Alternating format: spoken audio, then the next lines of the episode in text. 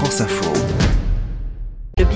Bonjour Anne Le Gall. Bonjour à tous. Alors vous les avez forcément vus en librairie ou au supermarché. On parle ce matin des cahiers de vacances.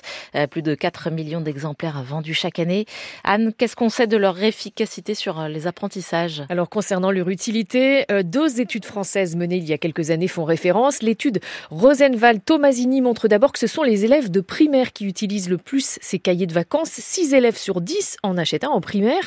Ensuite, cela décline au collège et surtout les chiffres montrent que ce sont en général les bons élèves qui les utilisent. Et concernant leur efficacité, l'autre étude menée par l'Institut de recherche sur l'éducation montre que si on compare les performances scolaires de juin et celles de septembre, les enfants qui terminent leur cahier de vacances ont effectivement de meilleurs résultats que ceux qui n'ont rien fait.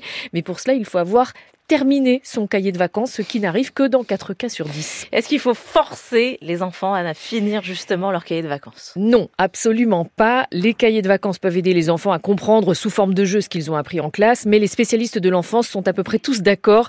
Si un cahier est une source de stress ou de conflit, il vaut mieux carrément l'oublier. D'autant que pendant les vacances, les enfants peuvent apprendre autrement que par des supports scolaires. Certaines notions d'histoire, de langue, de science peuvent être comprises dans des films, des romans ou lors de voyages ou de sorties scolaires.